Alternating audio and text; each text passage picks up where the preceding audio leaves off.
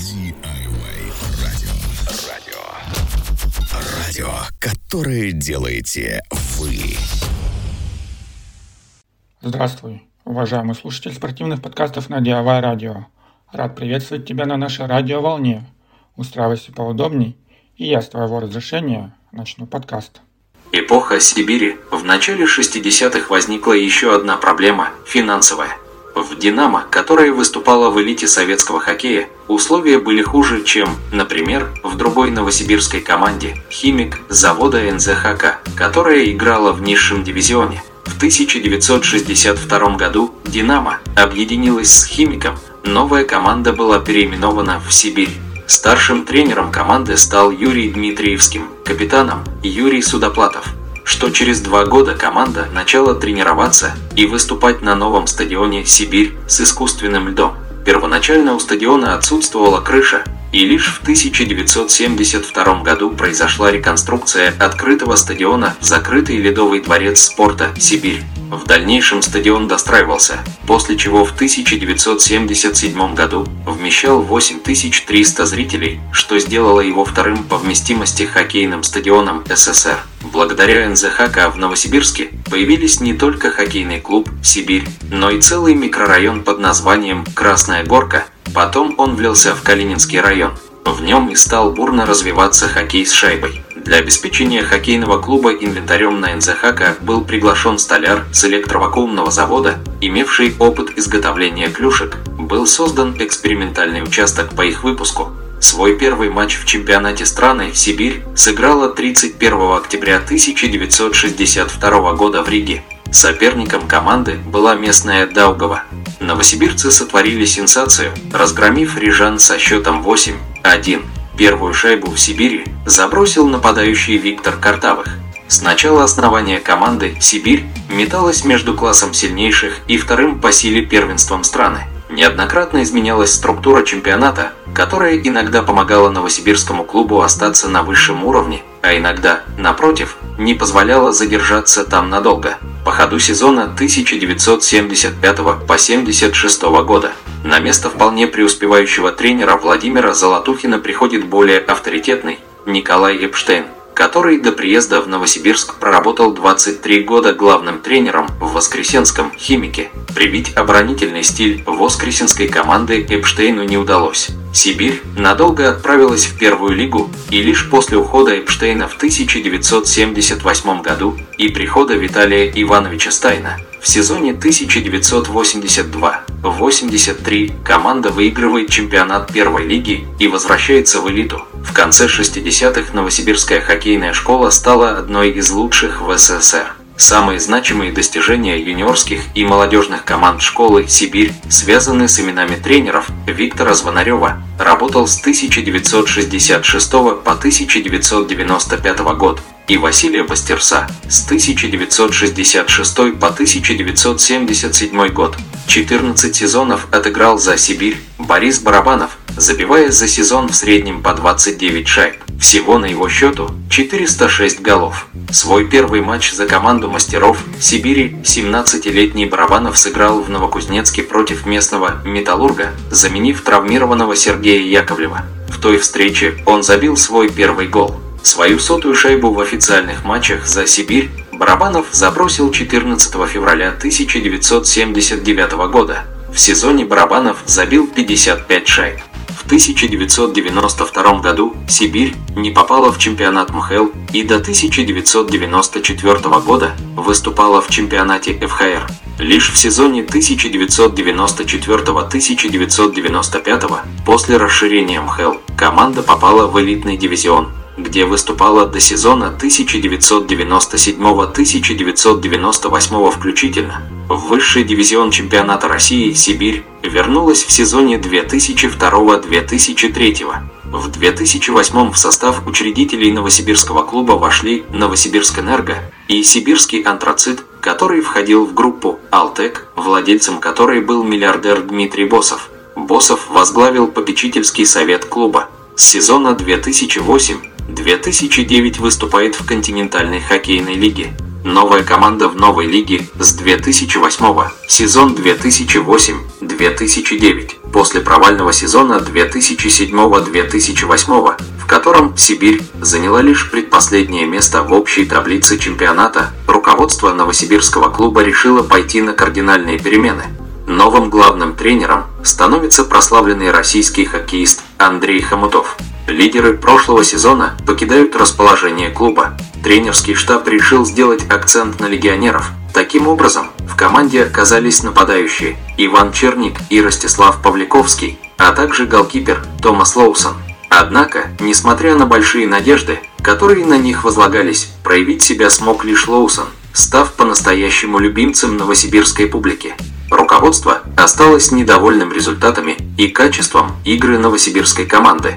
В январе место Хомутова занимает Владимир Семенов, приход которого вызвал много критики со стороны болельщиков Сибири. Несмотря на это, команда из Новосибирска начала демонстрировать более стабильную игру под конец регулярного чемпионата, но попасть в плей-офф подопечным Семенова не удалось. Один из лучших сезонов в своей карьере провел форвард Сибири Евгений Лапин, став лучшим бомбардиром команды.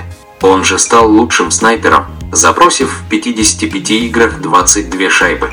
Капитан новосибирцев Дмитрий Юшкевич, будучи защитником, стал четвертым игроком по результативности в команде, набрав в 56 матчах 26 очков. Сезон 2009-10. Главной задачей в межсезонье для Сибири было сохранить основной костяк команды. Но, несмотря на это, новый сезон команда начала уже в совершенно ином обличии. Ожидаемо команду покинули Павликовский и Черник, их место заняли экс-нападающие Уфимского Салавата Юлаева, Михаил Микеско и Леш Чермак. Новым капитаном становится Александр Бойков. После неудачного старта Владимир Семенов отправляется в отставку. Как казалось, на время пост исполняющего обязанности главного тренера принимает Андрей Тарасенко, работавший до этого помощником главного тренера в Новосибирском клубе.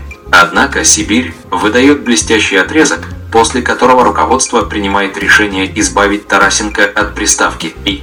А для Сибири самым сложным выдался декабрь. Команда никак не могла найти свою игру и потеряла много важных очков.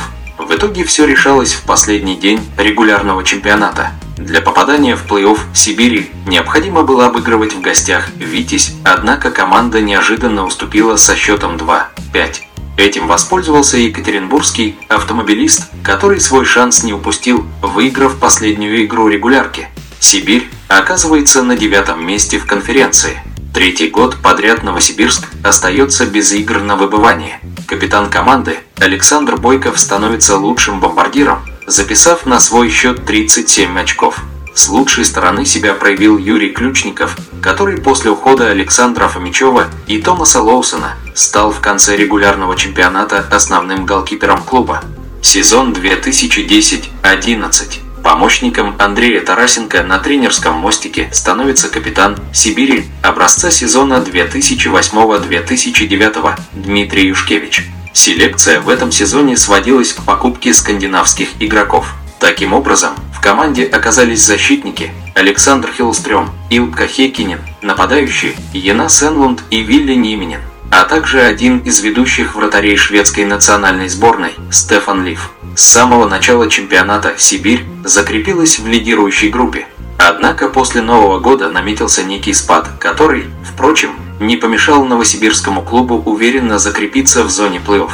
По итогам регулярного чемпионата дружина Андрея Тарасенко занимает шестую позицию и попадает, как потом окажется, на обладателя Кубка Гагарина – уфимский Салават Юлаев. Несмотря на хорошую игру в большинстве, стабильную игру в обороне и потрясающие действия голкипера команды, Сибири не удалось порадовать новосибирскую публику хотя бы одной победой в серии. Лучшим бомбардиром стал новобранец Игорь Мирнов, который в 53 играх набрал 40 очков. В полной мере не смогли себя проявить молодая гвардия новосибирского клуба в лице Йонаса Инлунда и Владимира Тарасенко, которые по ходу сезона получили травмы.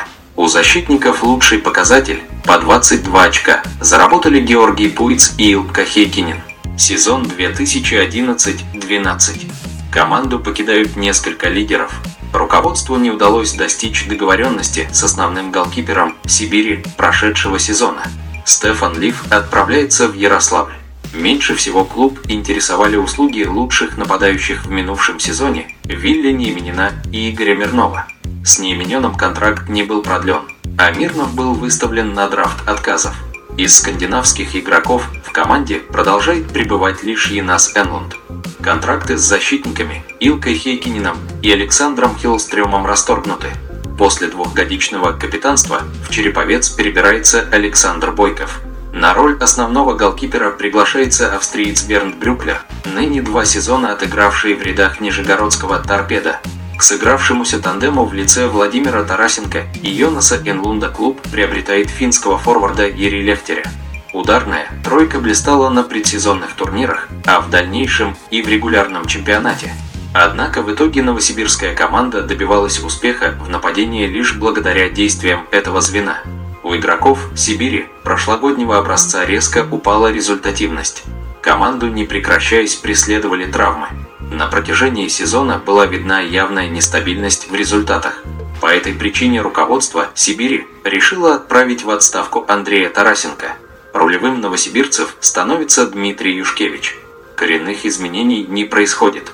На последнем этапе чемпионата из-за непопадания Сибири в плей-офф руководство принимает решение распродать лидеров команды, дабы улучшить свое финансовое положение к следующему чемпионату. В числе распроданных хоккеистов оказались Владимир Тарасенко, Георгий Пуиц, Александр Кутузов, Вячеслав Белов. При этом право на Владимира Тарасенко и Александра Кутузова должны были перейти Сибири сразу после окончания плей-офф. Новосибирская команда заканчивает чемпионат на 11 месте в конференции и, как ожидалось, не попадает в игры на выбывание. Лучшим бомбардиром команды стал Владимир Тарасенко. На его счету 38, 18 плюс 20 очков в 39 матчах. В защитной линии лучший показатель у Вячеслава Белова 17, 6 плюс 11 очков. Ударная тройка, несмотря на травму Юрия Лехтеря, набирает ровно 100 очков по системе гол плюс пас. На этом наше путешествие сквозь время подходит к концу. Надеюсь, тебе было интересно и ты что-то новое узнал для себя. Я с тобой не прощаюсь, а говорю лишь до новых встреч и пока-пока.